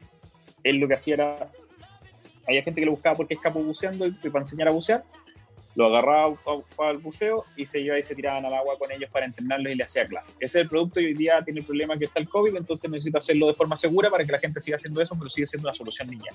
Tal vez es hora de explorar otras cosas, como por ejemplo, eh, bueno, aquí una cosa que no tiene por qué saber la gente, Carlos me contó y yo quedé muy sorprendido, el, el buceo en la Antártida. Eh, y, es una experiencia que creo que es única. Entonces, puede ser que él pueda vender videos, no sé si hay una cámara que lo resista, de gente que pueda pagar un dólar por sumarse y bucear en las costas virtualmente con él en Antofagasta o en zonas peligrosas. Eh, y que él se meta con una cámara y, no se puede conectar cualquiera. Tengo que pagar un dólar. Eh, y eso también es un modelo de negocios y está basado en su capacidad de ser un buzo hiper experto. Y eso ya, ya es no pensar lineal, eso es lo que le llaman pensar fuera de la caja. Y, básicamente decir, bueno, fíjate en tu capacidad, trata de entender qué otras oportunidades hay. Y la necesidad que hay es que estés encerrado en tu casa y las experiencias son poquitas las que podéis vivir. Y es distinto ver un video de Jack Cousteau cuando uno era niño, estar con un gallo que está en vivo y en directo y le podéis decir, oye, muévete a la izquierda. Claro. Es, es, esa cuestión. Entonces, esa, esa es la habilidad que hay que desarrollar ahora que se te ocurran ideas locas eh, no es una cosa que va a pasar tú pensando en la casa, se te ocurre conversando con tus clientes. ¿Por qué, por qué me tomaste como, como servicio de buceo, no, porque me encanta ver, siempre había querido ver el fondo marino de Antofagasta. Chuta, tal vez no necesitas ir tú para ver el fondo marino de Antofagasta. Esa es la forma en la que empiezan a ocurrir esas ideas, ¿sí? La gente piensa que es poco creativa porque no se le ocurren estas cosas, al contrario, lo que hicieron fue conversar con poca gente. Eh, y esa es la forma, digamos. Y, una vez que lo tienes, es tratar de esquiar rápido y barato y poner el aviso. Y si no se inscribe nadie, bueno, filo, era mala idea y vamos a lo siguiente. Y te gastaste 15 lucas en montar ese sistema, ¿sabes? Pero filo, con por 15 lucas entendiste que no funcionaba y eso es valioso. Claro. Aparte que también después en algún momento prende. Es, como lo que todos pensaban al principio que, el, el, teletrabajo iba a ser casi como unas vacaciones y se dieron cuenta que no, que al contrario, es mucha más pega, quizás, o, que necesitáis planificarte mejor, que las reuniones efectivamente ya se hacen por, por videollamada y que estáis haciendo carretes por videollamada. acuérdate al principio era cuando entramos a cuarentena y hagamos la maldad de, juntarnos de las 10 de la noche hasta, la, hasta las 5 de la mañana y, todos se dan cuenta que no, que no, no, es sustentable ese modelo. Pero sí es sustentable el modelo de eh, juntarse en la noche y carretear. Claro. no, por eso, yo creo que hay muchas cosas que van a cambiar hoy día y hay que probar. Nadie te puede decir que va a funcionar mal. Así que Carlos me imagino que ya estaba tomando, tomó nota todo el rato, anotó toda la, toda la idea, lo resolvió en el modo negocio. Eh, Pedro Páez dice, tengo dos preguntas desde, desde la ignorancia máxima del emprendimiento. Con un, grupo, con un grupo de amigos tenemos una idea dada la contingencia del COVID. Estamos partiendo de cero, definiendo la idea y el producto. Mi primera pregunta es si las ideas se patentan. En caso de que así sea, ¿cuál es el proceso? Esa es la primera pregunta. Ya no se patentan, no, no se pueden patentar ideas, lo que tú patentas son o ya eh, dibujos de diseño y depende de lo que quieras hacer. En general las patentes tienen que ver con eh, objetos físicos, eh, máquinas que tú haces, procesos que cambias, etcétera, etcétera. Por ejemplo, si vas a dar un servicio, eso no se patenta, claro. Otra cosa que en Chile entiendo que el software tampoco es patentable. Eh, o es patentable pero no vale la pena porque basta que le cambien una línea de código y también tiempo. Ahora, debería ser la última de tus preocupaciones, salvo que hayáis descubierto una fórmula bioquímica y que estemos hablando con un científico muy connotado que, realmente eh, tiene algo entre, manos, bueno, ahí tendrá que llamar a la, INAPI. pero, pero básicamente eh, no, yo creo que es la última pregunta que te tienes que hacer cuando estás emprendiendo. Lo primero que tienes que descubrir es si hay alguien, cuál es el desafío a resolver me va a responder rápidamente el COVID. Sí, pero el COVID tiene hartos desafíos, desde la gente que, que, necesita ventiladores mecánicos, las mascarillas, los, los gente de salud, eh, las familias que después tienen que recibir a esta persona, cómo esta persona se reinserta laboralmente. Hay distintos temas, obviamente algunos más dramáticos, como decir, bueno, esta persona vive o muere, pero hay otros temas de gestión, gestión de datos, hay un montón de temas detrás. Entonces elige tu problema y profundiza en él y fíjate primero qué es lo que parece la pena resolverse. Después te fijas en patentes o cosas, no lo de al revés. Y la segunda pregunta es, ¿en quién confiar? Tenemos varios contactos que pueden ayudarnos y orientarnos, pero nos da miedo que como son personas con mucho más terreno en términos de emprendimiento y creación de empresas, nos copien la idea. En todos, confía en todos y equivócate y que te roben la idea. Sorry que que la respuesta sea tan dura, pero, pero es que no hay otra forma de aprender. No, no, y aparte que si te roban la idea y no lo pudiste hacer, siendo que tú la tenías antes, el que tenga tú, no, no el otro. la única forma de protegerse es velocidad. ¿sí? Mm. Eh, ahora entiendo el miedo, no, no, no, es que es un miedo ridículo, ni, ni, es la primera persona que siente ese miedo. Pero no hay otra forma que confiar. Y, esa es una cuestión que tenemos que sacarnos en Chile y en Latinoamérica. Si alguien te hace tonto y te dijo otra cosa, el idiota no eres tú, es esa persona, esa persona es la mala clase y bueno, el mundo tendrá que saber que esa persona es mala clase, pero tú no te sintáis mal por confiar en ellos tampoco le firmé un papel de que él va a tomar todas las decisiones por ti, O sea, hay cosas de, sentido común. Y, cuando las cuestiones se pongan complejas, te pasa un documento legal medio complejo, bueno, busca un abogado buena onda que te, que te hable, pero confía, si no confías, si no cuentas la idea, si no estás eh, compartiendo el tema, imposible crecer. O sea, quieres una fórmula para no equivocarte y confiar siempre en la persona correcta, no existe.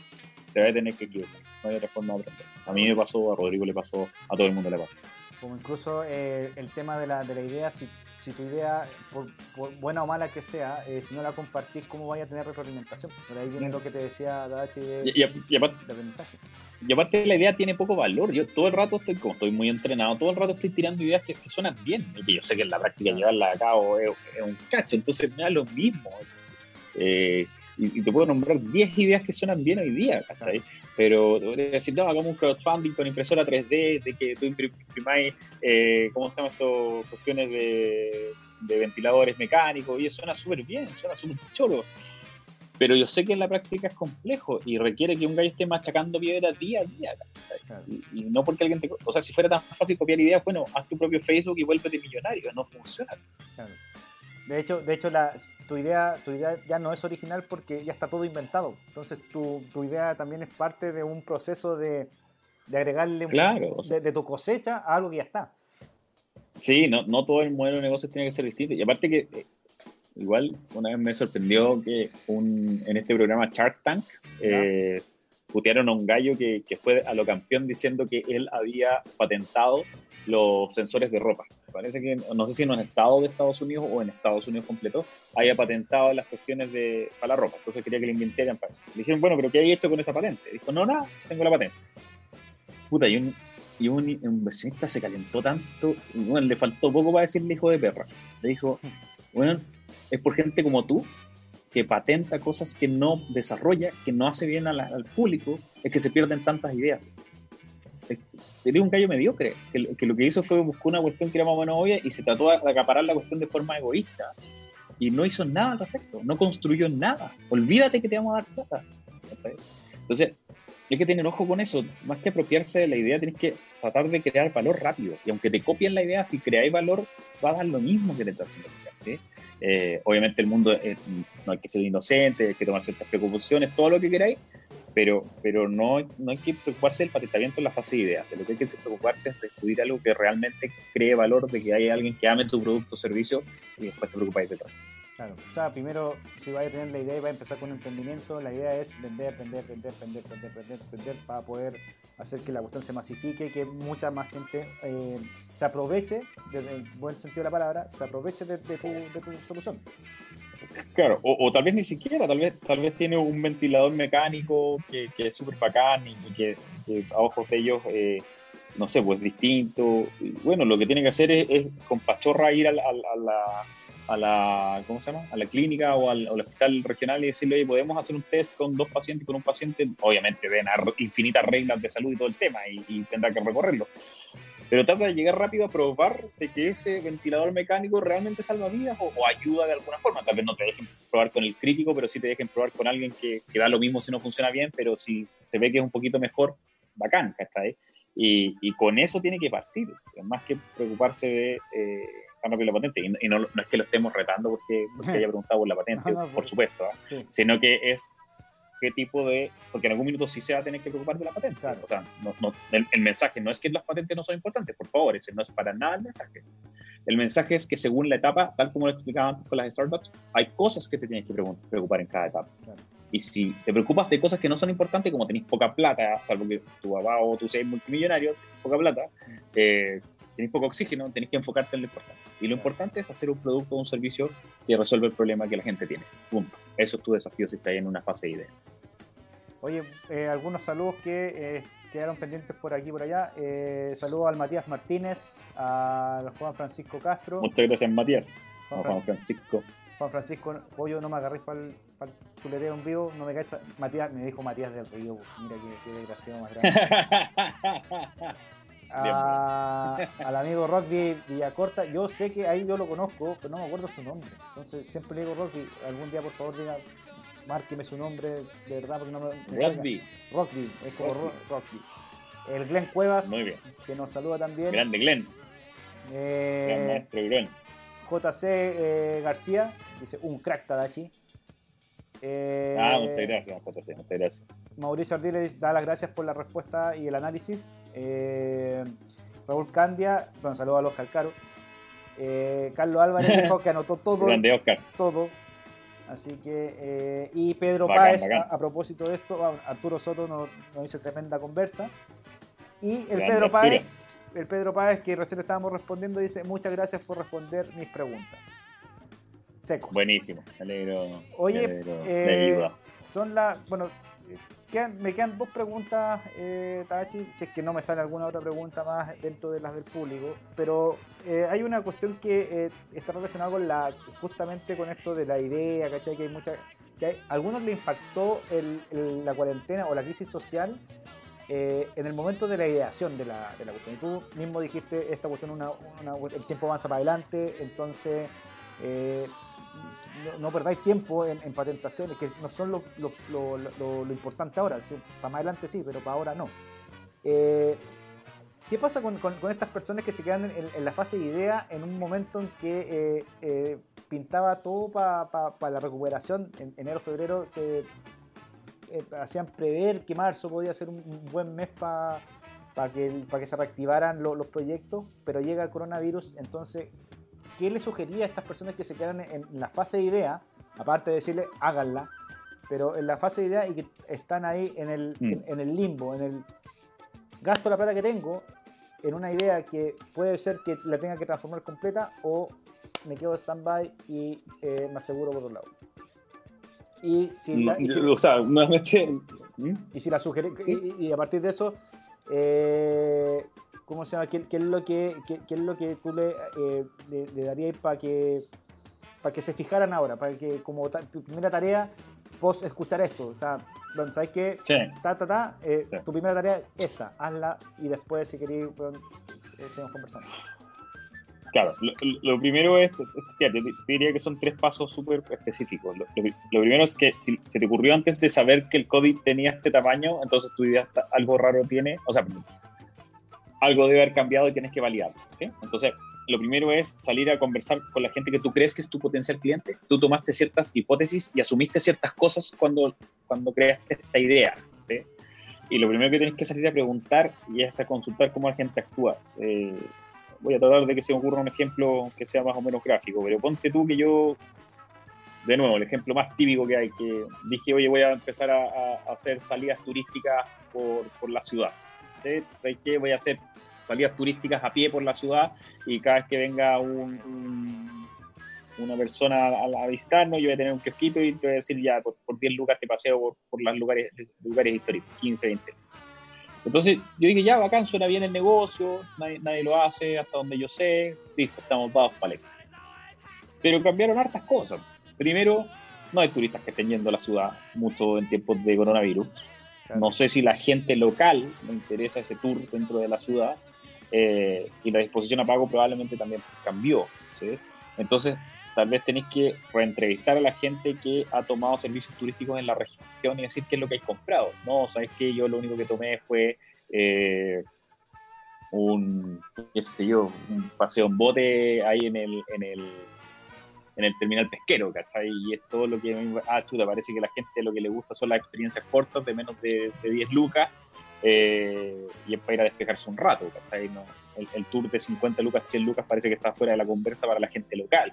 Ese es el tipo de, preguntas. No, no es, la pregunta no es, hola, ¿a usted le gustaría conocer a la, mejor a la ciudad por 10 mil pesos? Obvio que te van a decir que sí. Mm. Pero en la práctica nunca hacían eso. Entonces, por eso cuando uno entrevista a gente no le pregunta por lo que le gustaría, ¿sí? ¿Le gustaría hacer esta mm. cosa? ¿Cuánto estaría dispuesto a pagar? Son malas preguntas. Las mejores preguntas son, oye, ¿me podéis contar la última vez que saliste de vacaciones? ¿Dónde fuiste? No, yo me fui a Cancún porque es muy ordinario pasear en Chile. Ya, ese compadre no es tu cliente, ¿cachai? Eh, porque es un tipo que en realidad eh, tiene muchos prejuicios con respecto a los productos locales y tratar de convencerlo de que Chile es bacán y Antofagasta es bacán es peludo. ¿sabes? Eh, entonces, el primer consejo es ese, es salgan a entrevistar, salgan a entender, ármense una caricatura de quién creían que iba a ser el cliente y conversen con esas personas cómo actúan con respecto a lo que ustedes están haciendo. Si dan si son profesores de gimnasio, bueno, cómo se están cuidando la salud, si es de alimentación, qué están comiendo, si es turismo, bueno, dónde fueron de vacaciones y qué van a hacer ahora la próxima vez que los niños estén en casa y puedan salir, eh, eh, qué, harían o, o, cómo lo hicieron la vez pasada, eh, etcétera, etcétera, eso. Lo segundo es que una vez que rearmen a su cliente, traten de armarse el típico Canvas con el modelo de negocio, de entender más o menos cuáles son sus hipótesis dentro de los canales de contacto que cambiaron. ¿Esta cuestión la puedo vender por internet o tengo que ser un espacio físico y se pone difícil la cosa? ¿Cómo tengo que hacer el proceso? Si voy a bajar los precios, bueno, de alguna parte tiene que salir eso, ¿cachai? No ser pagando menos, menos sueldo solamente. Algo tiene que haber en el proceso tecnologizado que baje el tema, que puedo invertir. ¿Cuál es la propuesta de valor nueva? ¿Tiene que decir coronavirus o no tiene que decir coronavirus mi propuesta de valor? Como, como decía Carlos recién, escucha, está bien, son clases de buceo, pero tienen que ser a prueba de coronavirus, porque si no, nadie va a ir. Entonces, hay un montón de cosas que van detrás de eso que, son importantes de, validar. Entonces, el segundo paso es armar su hipótesis de el modelo de negocio. Y tercer lugar es testear rápido, hacer una página y ponerle 10 lucas en, Google AdWords y ver si convierte comprando gente, o llamar a gente y venderle el producto que te manden a la punta del cerro, o que te compren y que te compren después conversar porque te lo compró, salir con tu PPT bajo el brazo a venderle a las empresas o conectarse así y tratar de venderles, etcétera, etcétera, Es parte del proceso. Venta, venta, venta. Si es que te, si es que te lanzas a la, piscina. Oye, una de las, bueno, tengo una pregunta, pero eh, un poco la respondiste en, el, en, tu, último post en el, en el Instagram, pero igual te la voy a hacer. Eh, pero antes, el Fabián Nosandón pregunta, prestar servicio a domicilio, como por ejemplo el cuidado de personas, ¿se puede desarrollar como una idea para crear una empresa de innovación social?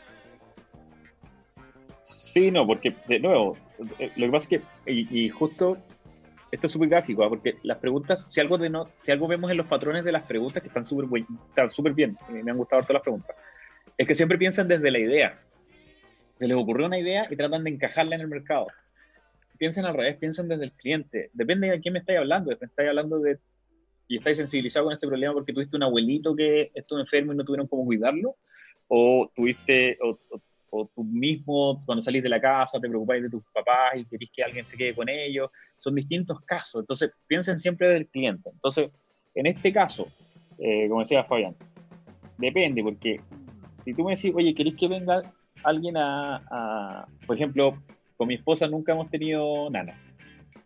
Yo hubiera tenido, pero a mi señora, la Dani, no le gusta tener a alguien intruso en la casa y se acabó. O sea, no, no tenemos nada y, no es un tema de precio. O, Sea, o sea, te deja entrar a ti. Ya con eso es suficiente. Claro, exactamente. Es, lo más lejos que puede llegar. Y, y con eso, ¿cachai? Frenó cualquier tipo y no es el cliente de ninguna agencia de, de nana. Oye, que le ponemos el currículum, que te vamos a dar referencias. No, no es tu cliente. Entonces, si es que tú dices, es que yo no, no, no, está bien, hay que cuidar a abuelitos, pero chuta, ¿sabes qué? Yo tengo terror a que entre alguien y me contagie. Sorry ningún ser humano va a entrar por acá. Ahora, si me decís que inventaste un robot que viene a cuidar, ya es otra, otra conversa, ¿cachai? Pero por eso hay que entender qué es lo que estás tratando de resolver.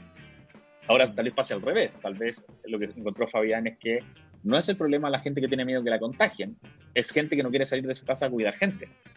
Entonces, el, cambio del modelo y el proceso para hacer que eh, haya gente que bajo ciertas reglas sí diga, bueno, voy a ir a cuidar a alguien que está ahí mirando.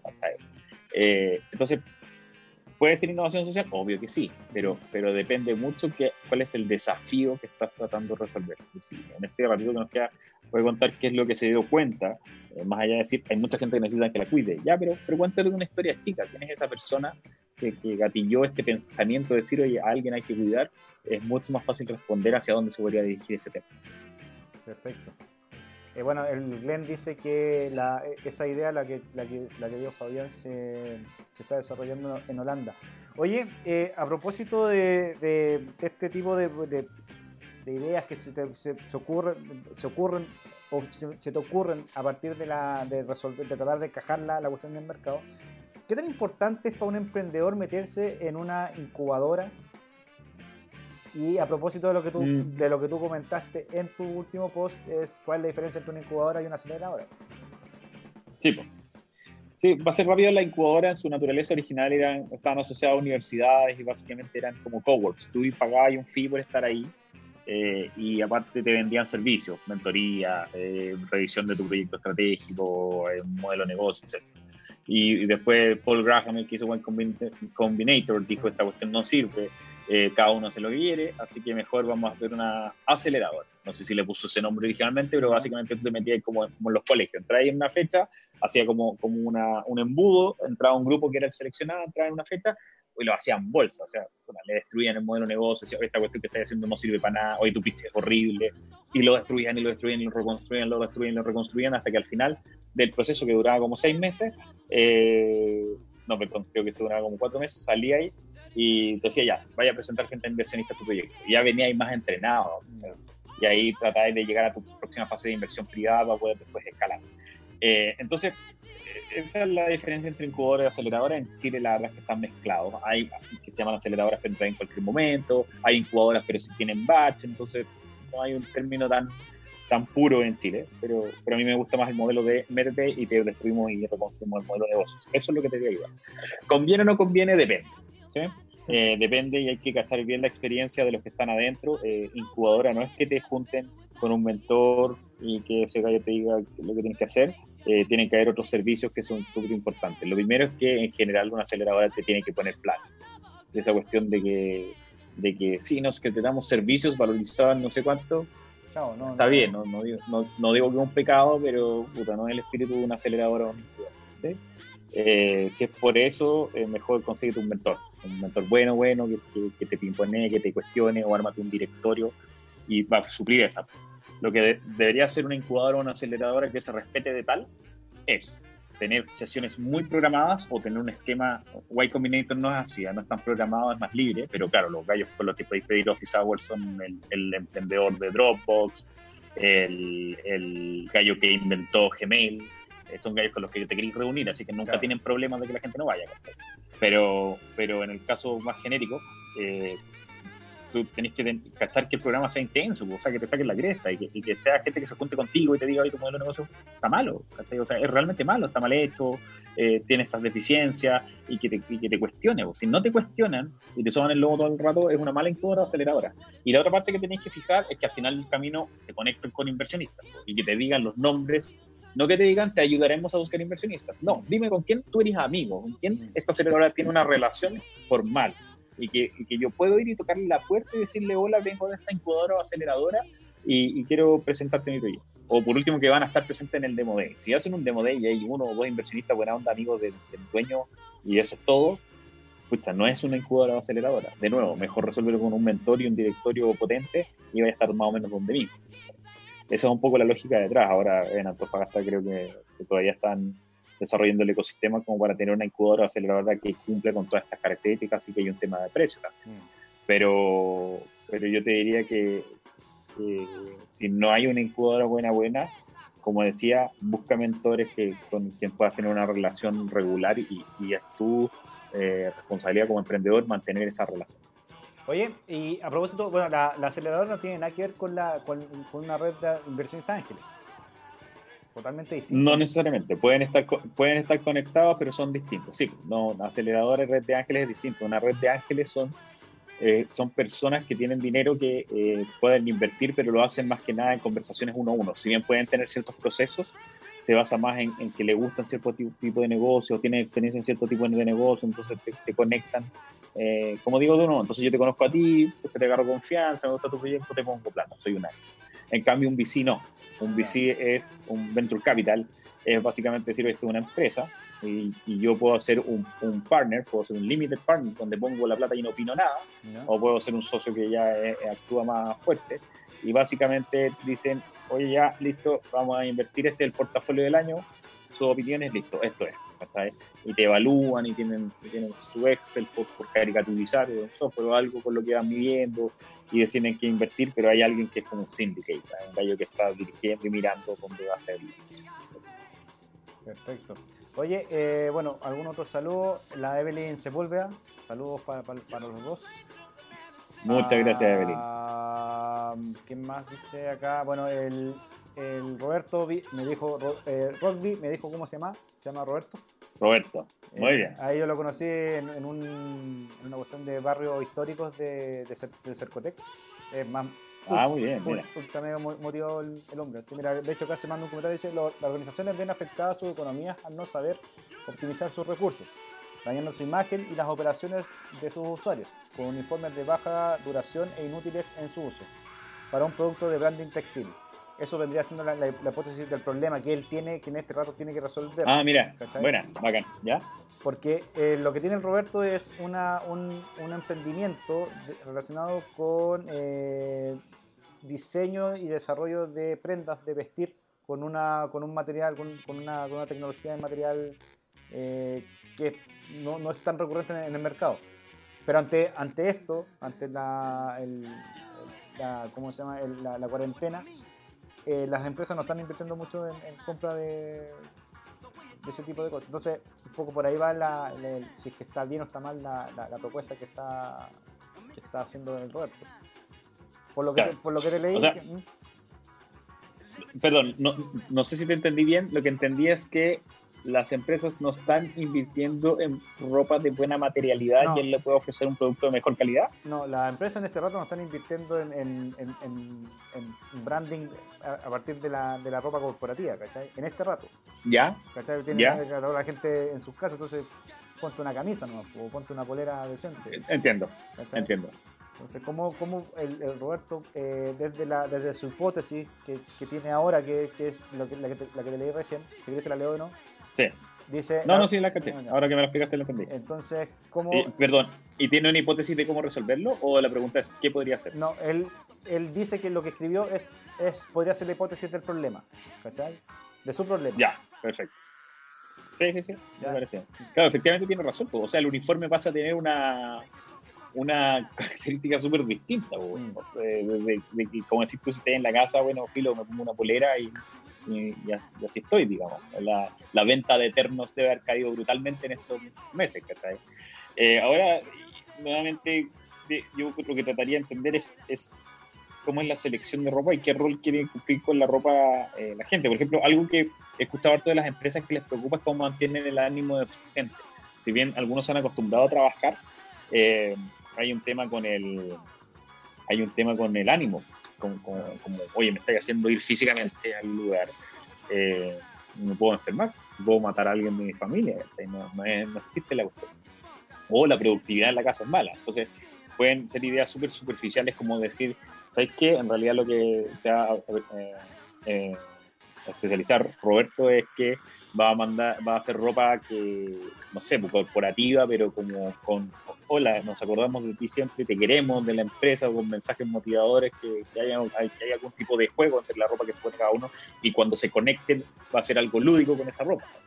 Puede ser algo de ese estilo, puede ser que se vaya al otro lado y es más técnico y diga, ¿sabes qué? Hay gente que inevitablemente va a tener que ir a, ya sea porque tienen jefes déspotas y que los van a hacer igual, el compadre que trabaja en la automotora igual va a tener que abrir, o que tiene hay gente que eh, chuta son pegas de primera necesidad y va a tener que dejar o el, o el gobierno que ya dijo que entonces tal vez tienen que mm, de nuevo, no sé cómo será el tema legal y de salud, pero tal vez tienen que hacer ropa que te proteja del coronavirus a cierto punto. Eh, o tal vez efectivamente hoy día va a tener que competir por una visión social y de innovación social y sustentabilidad que va a venir pronto. Y su ropa tiene que, uno las, entiendo que la empresa más contaminante del mundo es, es la ropa o la segunda más contaminante, creo. Y tiene que tratar de armar un modelo de economía circular con esa ropa, ¿cachai? Eh, y tal, o tal vez arma un modelo en el cual le cobra menos y en vez de construir ropa, tal vez Roberto tiene muy buen ojo para seleccionar ropa. Eh, y sabe lo que es una ropa de calidad, a diferencia de tú y yo que tal vez nos compramos cualquier tontera, él sabe súper bien lo que es una polera de calidad y lo que tiene que cambiar su modelo de negocio a no hacer ropa, sino que a seleccionar ropa y agarrar la ropa de eh, las empresas que están dándolas de baja y tal vez venderse a las pymes más chicas que las pueda ajustar, modificar levemente para que se las pueda mover y darle un uniforme a, un equipo que necesita tenerlo, pero que a mitad de precio, porque cambia su negocio de la producción de ropa a la coordinación me parece súper interesante y, súper certera la, la, hipótesis que hizo. Y, esa, y esa, ese tipo de cosas que un emprendedor tiene que tener súper claro que se nota que es la primera, como tal es el insight que encontró detrás de la situación actual. Y quizás también una parte de reutilización de, de, esa misma de esa misma ropa que industrial que, que no, no, están ocupando las empresas grandes, que también se podría entregar como parte de donación para la, para la gente que está en situación de calle o están en, situación de... Totalmente, pero, pero, pero tiene que encontrar un modelo de ingreso dentro de lo que hace. Entonces, eh, claro, si, se va por el lado de la donación, entonces son también a él le tienen que donar y, hay una mirada de fundación que tal vez no, es el espíritu de lo que está haciendo, que, no tiene nada de malo. Eh, por eso es importante que encuentre para quién, dónde hay valor con la ropa hoy. Y, esa, y eso es lo que le tiene que estar comiendo el cerebro hoy día. Bueno, ¿dónde está el valor con la ropa? ¿Para qué es la ropa hoy día? No, no tengo a nadie que me impresionar, me he visto mal porque da lo mismo, no necesito un uniforme porque nadie me está comprando físicamente. ¿Qué rol cumple la ropa hoy día? Eh, y tal vez la ropa puede ser un mensaje. Y, y, por eso hablaba de, estos mensajes más lúdicos. bueno, ahí Roberto tiene que esa, la idea de del mensaje bueno, está, buena. Eh, que le podáis dar un poco más de alegría a la gente que está en una condición de estrés y de por el encierro, que, hace, ayer estaban hablando de, cuarentena general y todo el mundo se espantó. Eh, de la, cola en el supermercado ya llegaba hasta el estacionamiento, del Jumbo acá de, de llegaba hasta el estacionamiento, hacia abajo. Así que eso sería una bonita forma de poder eh, darle un, reenfoque al, emprendimiento que tiene el, el Roberto. Oye, Tadachi. Imagínate. Eh, ¿Mm? ¿Mm? Dime, no, dime. No, no, estaba pensando justo con ese tipo de cola. Imagínate si la ropa tuviera un rol funcional de mantener distancia, porque te dice, si estáis leyendo esto, estáis a menos de un metro.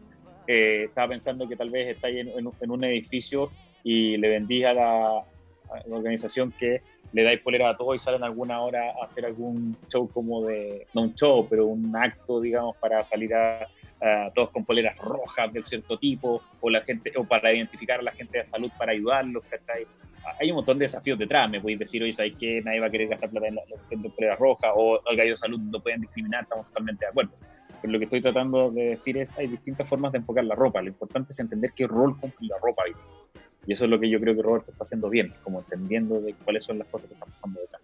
Ahora eh, aprovecha de entender rápido la, transformación y, empieza a aplicar, no, aplicar para poder y probar si es que, si el modelo funciona. Y, antes de, y antes de mandar a hacer ninguna polera, tal vez que la renderice nomás, la haga en una presentación claro. y salga a vender con esa PPT. Chao. Y cuando alguien se la compre, comeró, tiene que correr a hacer las poleras rápido. Claro. Pero así, no al revés. Claro, efectivamente. Oye, Tadachi, bueno, eh, a mí se me acabaron las preguntas en realidad. Siempre es grato conversar contigo porque, aparte, yo no tengo que hacer una pregunta y ya el resto me lo respondís todo porque empezáis a hablar. Entonces, eh, me, es agradable eso. Aunque me preparo harto para las conversas contigo. Siempre un agrado, amigo. A propósito, eh, ¿cómo, está la, pues. ¿cómo está la cosa en Santiago? Bien, o sea, tranquilo dentro de todo. Hoy día justo me tocó salir con un tema y, la verdad es que la gente anda todo con mascarilla, estamos tranquilos. Yo estoy encerrado con mi esposa y con mi hija hace dos meses ya más o menos, por autoencierro. Eh, y la verdad es que nos viene bien. Y lo que decía era que, le decía a, mi, a, la, a la Dani que, que uno, lo, lo bueno de, la cuarentena, bajo ciertas condiciones, ¿ah? obviamente la gente que está en población, encerrado, cinco personas en una pieza, no, no es esta realidad. Y, no quiero sonar insensible, pero, pero bueno, dado que me tocó esta realidad y que puedo pensar un poco, eh, te ayuda, o sea, te obliga a confrontarte contigo mismo. Y, siempre cuando era el gerente de emprendimiento de la Corpo, decía, puta, estoy súper ocupado. Había días que gente me decía, hola, ¿te puedo llamar? Y decía, bueno, no puedo.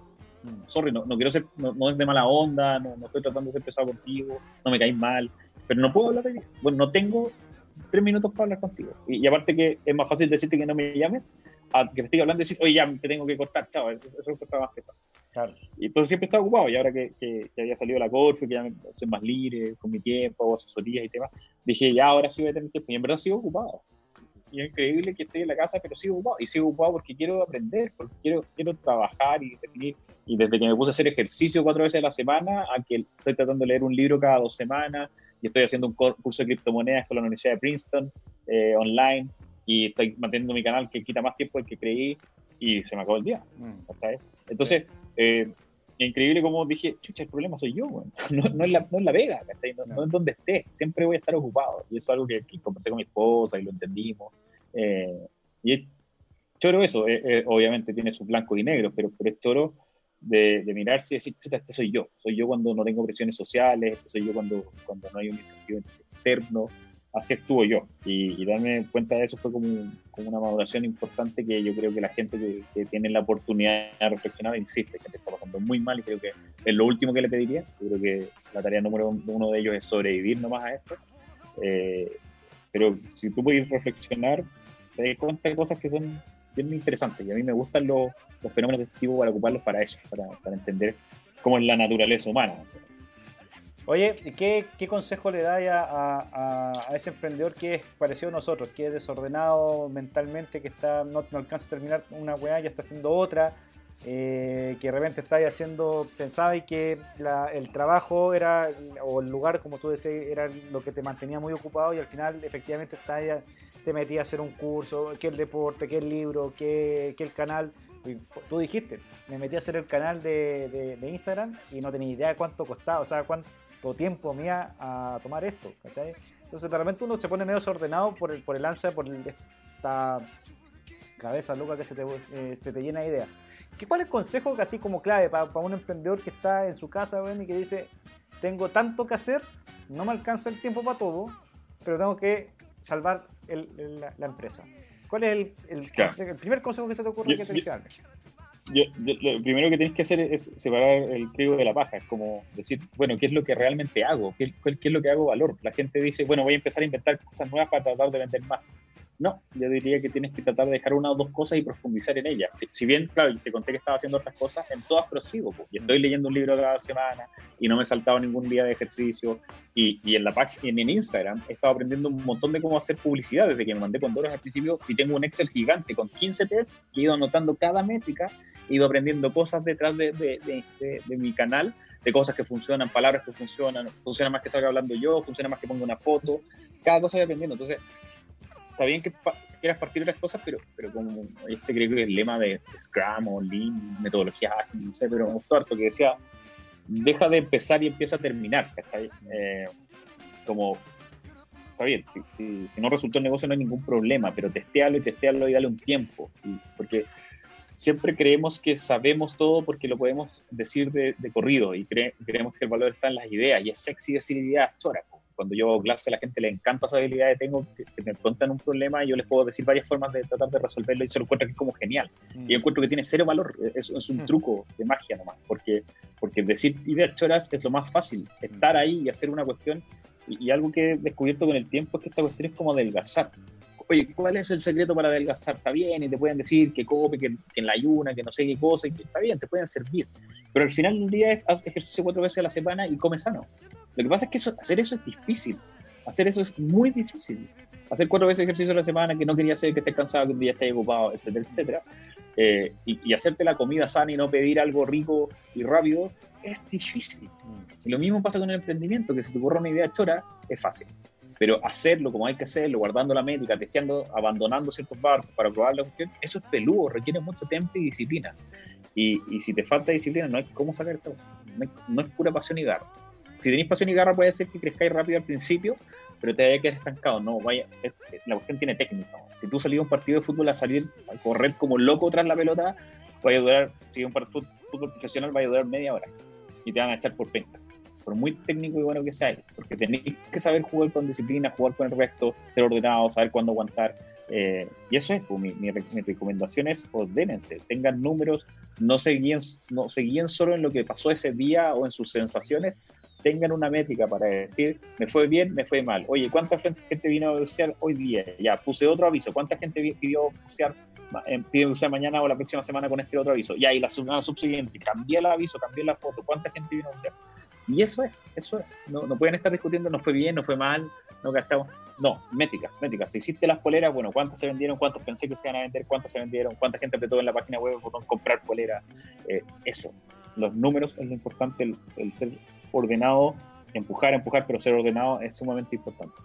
Bueno, disciplina, ¿cachai? Porque hay, ahí también tenía un, concepto que es muy amplio y, ¿cómo se llama? y siempre, siempre hablan del, que el emprendedor tiene que tener disciplina. Entonces, una, una cosa es un poco ordenar el, cuento, es, tener buena, buena planificación y todo el cuento. Pero, pero más allá de eso, un, un, emprendedor con, pura pasión, efectivamente, no, no, no, no va a llegar a buen puerto. No, no, imposible. O sea, pura pasión, entiendo que no, no tiene metodología, no tiene la capacidad de vender. Eh, la pasión es un combustible, ¿cachai? Y, y puede tener un súper buen combustible en un auto, pero si está destartalado, si, si tiene un motor malo, si los asientos son pencas, la gente no se querer subir en él. Eh, o sea, es un es una grupo de cosas. Lo que sí, el auto no anda sin combustible.